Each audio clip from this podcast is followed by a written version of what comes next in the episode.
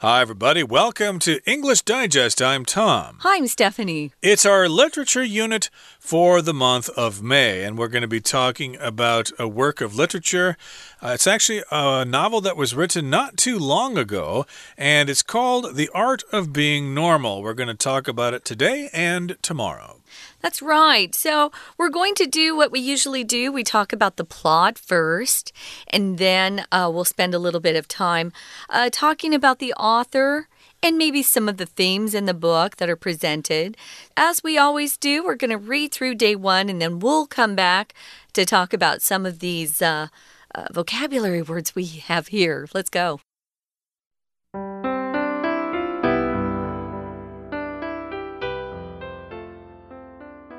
To celebrate David Piper's 13th birthday, his parents let him repaint his bedroom.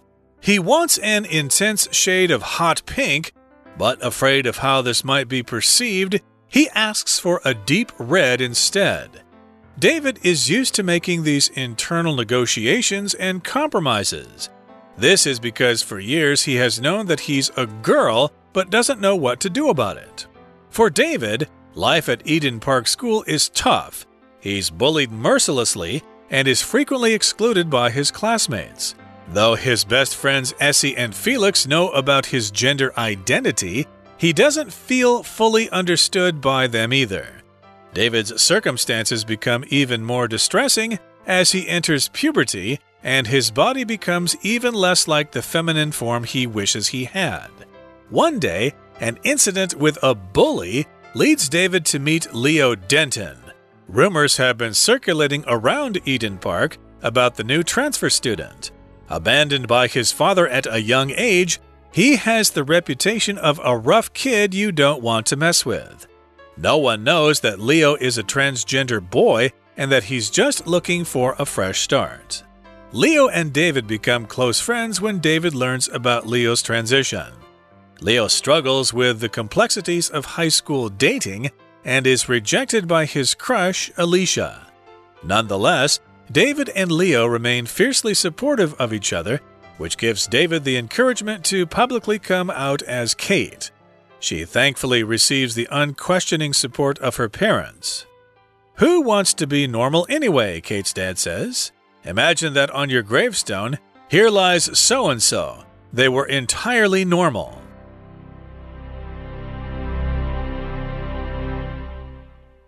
Okay, guys, let's dive in. We're going to take a look at the title Strength, Support, and Transgender Pride in the Art of Being Normal. Now, notice here that the Art of Being Normal is in italicized print, meaning the letters are kind of uh, leaning to the left. That usually is used when you're talking about the title of a book. If it's an article, typically we'll just use quotation marks around uh, the title or the name. But here, this is a book, a novel, and so it gets to be italicized. Transgender is in the news quite frequently nowadays. It's somebody who identifies with a gender other than the one they were born with or their biological one. So, a transgender boy would actually refer to a a person was born biologically as a girl, but they themselves inside feel more like a boy than a girl. So, we're going to talk about uh, some characters here. David is the protagonist. He's uh, the the most important person in the book, and has a friend named Leo. We're going to talk about in a little bit, a little while later. Now, David Piper is the person's full name. David Piper's 13th birthday is coming along and his parents let him repaint his bedroom. Did you ever repaint your bedroom growing up, Tom? Uh, no. Uh, I had two bedrooms when I was a kid. Uh, one of them had wallpaper, -huh. and I was fine with that. Uh, we could put our own pictures on the wall if we wanted to. Yeah. I put a lot of album covers on the walls of my favorite groups and stuff like that. Favorite bands, yeah. Uh, exactly. Uh, like Blue Oyster Cult and David Bowie and things like that. Okay. Yeah. Deep Purple, I had those those albums all up on the walls. But in any case, here, uh, in this uh, particular kid here, he's 13 years old and uh, he wants to paint the walls of his bedroom? Well, he wants an intense shade of hot pink. But afraid of how this might be perceived, he asks for a deep red instead. So, yeah, he likes a hot pink. Boys usually don't like that color. I happen to like dark pink, but not so much hot pink. That's kind of a feminine color. So, usually uh, in most societies, if guys like uh, the pink color, they're perceived as uh, maybe gay or something, or transgender in this case. But uh, I guess he's afraid of how this will be perceived. So he says, well, even though I want hot pink, I'll just ask for red instead because then my parents will probably think I've got some big problem or something if I want the walls of my bedroom to be painted hot pink. Yes, he's afraid. Uh, how this might be perceived. And we've got the verb to perceive here. That just means how you see something and how you interpret something. Yeah, it doesn't mean um, that that's a fact or that's the truth. That's how somebody um, views it. That's their opinion of something, how they perceive something. Uh, hot pink is a really bright, bright color. Um, and notice here that he has um, these internal negotiations. So these are like you could say there were dialogues within him himself. He wasn't having this conversation with anybody else with his family or friends. These were internal negotiations he was um, having with his his own mind. So if you negotiate, that's the verb form. A negotiation is usually when uh, two different people, or it could be more, but there there's a discussion that people have, and they're trying to reach some sort of agreement in the end. Maybe they have different things they both want. Uh, usually, we use negotiations when we talk about business deals. Uh, you negotiate for um, different salaries, you negotiate the price of something. If you're buying a product from a business, and you want uh, a good deal, or you're buying a large quantity, so you can negotiate the price. These are internal discussions he's having with himself. And he also says, or the writer here says, he's used to, or he does this a lot, where he makes these internal negotiation negotiations within himself and he compromises with himself as well. To compromise means, um, in order to reach an agreement, uh, people have to give up something they want. So both sides kind of give up a little bit of what they want in order to reach an agreement. Right. So he wanted hot pink, but he was afraid how this would have been perceived. So he compromises and chooses red instead. A deep red, right? Red is kind of like pink, so maybe that will be enough for him. And this is because for years he has known that he's a girl, but doesn't know what to do about it, or at least he identifies as a girl, even though he was born a boy. Now, here in the next paragraph, it says, For David, life at Eden Park School is tough. So, this sentence tells us where he goes to school. The name of the school is Eden Park School. Uh, he's 13 years old, so maybe this is a middle school or something like that.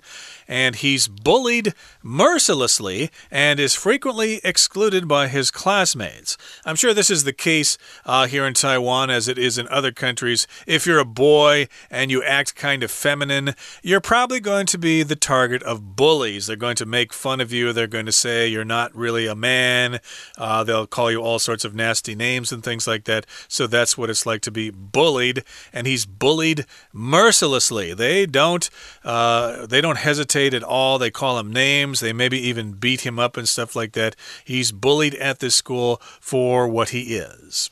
Um, Tom mentioned that this was probably a middle school. In my uh, state, I grew up in Arizona in the United States, we would have called this a junior high school. Um, I was in junior high when I was 13. Yeah, if you're bullied, it's usually a person who's stronger than you or who has more power than you. Perhaps this person's more popular or maybe bigger, has more muscles. Um, they try to intimidate those who are weaker than they are. Um, it's not fun to have school bullies. Uh, the school bully when I was in junior high um, was was a guy who was just mean to everybody. I don't think that person was very happy, and he would try to uh, beat up people that, you know, were less strong or less uh, popular than he was. Those are bullies. And here, the word bullied is, of course, the verb form to be bullied. So you have to be bullied by someone else. Mercilessly, as Tom said, is someone who does this, uh, you know, hurts and harms other people without any mercy or any pity for this person. They really don't care um, how they're affecting the person that they're hurting. They just keep doing it because they don't have any pity or any feelings towards that other person. It also says here that David is frequently excluded by his classmates. To be excluded from something means you're not included. So it's the opposite of being included. So if you deny someone um, access to a group, or maybe you don't let them um, come into a particular restaurant or a bar, or even a golf club. Some clubs exclude certain people. Um, I know that women used to be excluded from a lot of different clubs. Um, if you're excluded, you're not allowed to join in with other people. Again, it's the opposite of to include, to be included, and then the opposite is to be excluded by your classmates. Um, right now is probably a good time to take a quick break, guys. We're going to listen to our Chinese teacher, and then we'll be back to talk about this novel called The Art of Being Normal by Lisa Williamson. Stay tuned. 大家好，我是 Patrick 派老师。我们今天所讲解的课程是五月份杂志 Unit Fourteen Strength, Support and Transgender Pride in the Art of Being Normal。中文是对不起，我不正常。什么才是正常？ 正式讲解前，老师想请问大家一个问题，请大家思考看看：大家是否曾经质疑过自己是不是不正常？如果你曾经这样质疑过自己，或接受过这样的质疑，你的感受如何？带着这样子的思考，我们一起来看今天的课文学习重点。课文第一段就介绍了小说的主角 David Piper，他的内心有许多质疑。而他更大的困扰在于，他认同自己是个女孩，但在别人眼中他是个男生。请看第一段第二个句子，这个句子其实是略有变化的省略句型，在 but 之后，请同学加上 because he is。But because he is afraid of how this might be perceived, he asks for a deeper red instead。当课文的作者把 because 省略了之后。Is afraid 和 he asks for 这两个子句就没有连接词可以连接了，因此主词 he 和 be 动词也必须进一步处理。he 和后面的主要子句的主词都一样，所以可以省略，而 be 动词改成原形再加 ing，最后呢 being 省略掉。请看第三句，David is used to making 这一句，这一句里面有几个重点。首先呢，请同学把 internal 画起来。internal 是内部的意思，几个常见的词语搭配让你们做参考。首先，第一个呢是 internal bleeding，加上 bleeding 是内出血。第二个呢，internal conflict in the family，家庭内部冲突。internal 有一个相反词，反义词很重要，是 external，e x t e r n a l。再来，请看到 negotiations 这个词。它的动词形是 negotiate，n e g o t i a t e，请同学注意它的用法。negotiate 什么事情和什么人？比方说，I can't afford to live in this city anymore. I must try to negotiate a pay raise with the company. 大家都知道，在台北生活物价很高，所以如果在台北工作的朋友可能会希望公司可以加薪。要不然的话，就没办法在台北继续住下去了。 接下来，请把 compromises 画起来。它的词语搭配是 make a compromise，达成妥协，make a compromise。第二段课文提到，David 在学校里受到同学的霸凌和排挤。就算有好朋友可以信任，他们也无法完全了解 David 的感受。让他更痛苦的是，青春期的生理变化造成他和理想的女性身形日渐扩大的差距。We're going to take a quick break. Stay tuned. We'll be right back.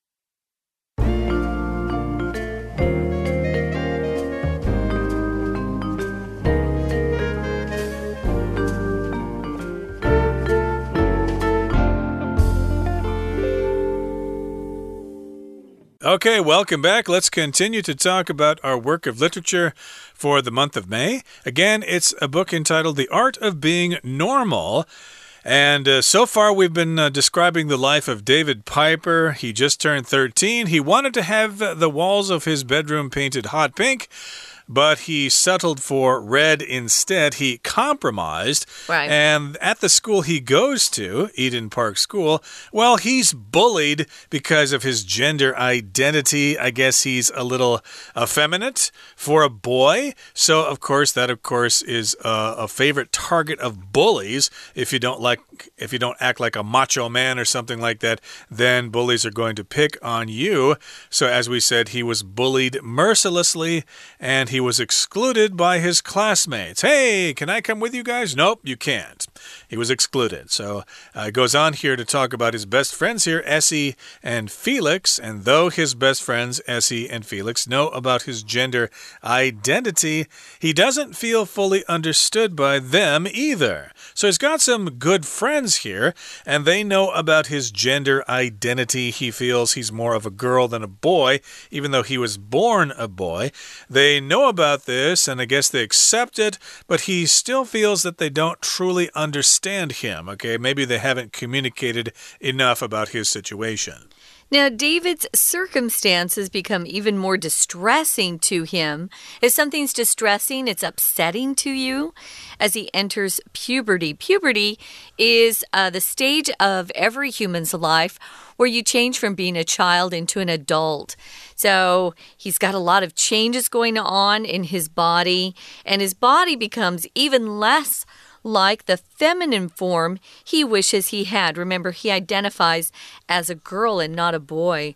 So if you talk about something or someone who's feminine, you're saying that they have traits that um, are traditionally associated with women. Um, maybe they're very delicate, they're very pretty, um, things like that. Uh, liking the shade of hot pink would be more of a feminine attribute than a masculine one. Feminine of course, is associated with qualities or appearance of being a woman, whereas masculine is um, associated with qualities or an appearance of being more like a man. So, yeah, this probably was really hard for David as his body started to change and he became even more uh, looking more like a man, whereas inside he felt like a girl. He felt like he was uh, a girl, even though he'd been born, uh, his biological sex was um, male. So one day, he has an incident with a bully. Remember, a bully can be a noun or a verb. Here, a bully leads David uh, to meet Leo Denton. Leo Denton is the secondary character in this particular novel. Now, we find out Leo Denton is new to the school of Eden Park. Uh, rumors have been circulating. A rumor is gossip that people share with one another. We don't really know always if the gossip is true. Rumors can be false. Uh, people spread rumors just to be mean sometimes, I think, especially at this age. It's very hard. Uh, yeah, there was rumors floating around uh, my old company that uh, the boss and the secretary were seeing each other on the side, but that was a rumor. Nobody really knew if it was true, mm. but we could say the rumor was circulating. The rumor was going around. Right. And indeed, uh, this new kid here uh, has uh, some kind of rumor about him. it says here that he was abandoned by his father at a young age. Okay, so his father left home when he was very young. He just ran away from the family. And this kid here, Leo Denton, has a reputation of being a rough kid, and you don't want to mess with him. Okay, this is a phrase we often use to talk about a tough guy. Hey, watch out for Jeff. You know, yeah. he's he's a tough guy. You don't want to mess with him. You don't want to say the wrong thing to him, otherwise he'll beat you to a pulp. Yeah, that's what rough kids typically do. Um, they they sort of threaten you or look like they're tough, and you certainly know that you don't want to mess with them. To mess with someone is just to uh, maybe call them a name or say something that would uh, they wouldn't like because they might just beat you up uh, if you mess with a rough kid. So, unfortunately, it's, it's just so sad, but a lot of kids grow up in tough uh, family situations where they feel like they have to be rough and tough, or they'll be taken advantage of. Um, they want to hurt other people before they're they're hurt themselves. It's uh it's really hard. So no one knows though that Leo is a transgender boy. So if you say someone is a transgender boy, that means they were born as a girl or born female, but they feel like or they identify with the opposite gender. So Leo, although was born uh, as a as a female feels like a male inside, and he's just looking for a fresh start. Notice that Leo Denton is a transfer student. If you transfer, it just means you leave one school and go to another one. Uh, it could be in the same city if you're in a bigger city, or it could be in a different country, a different state. It depends on where you're moving to. Yeah, uh, of course, uh, if you have a career that uh, requires you to change jobs, uh, your poor kids have to be the new kid all the time. That's hard. It can be quite hard Yeah. to make new friends and try to fit in and stuff like that. And then when you make friends, hey, you got to move again and start all over again. So, yeah, he was abandoned by his father at a young age. And uh, he's actually a transgender boy, which means, I guess, she was actually a girl when uh, he was born, but uh, he acts like a boy. But again, Leo and David become close friends when David learns about Leo's transition. Here, transition just refers to a change from one thing to another. A transition, and Leo struggles with the complexities of high school dating and is rejected by his crush, Alicia. Okay, so complexities are complex situations, and a lot of our dear listeners are probably going through this as you're in high school.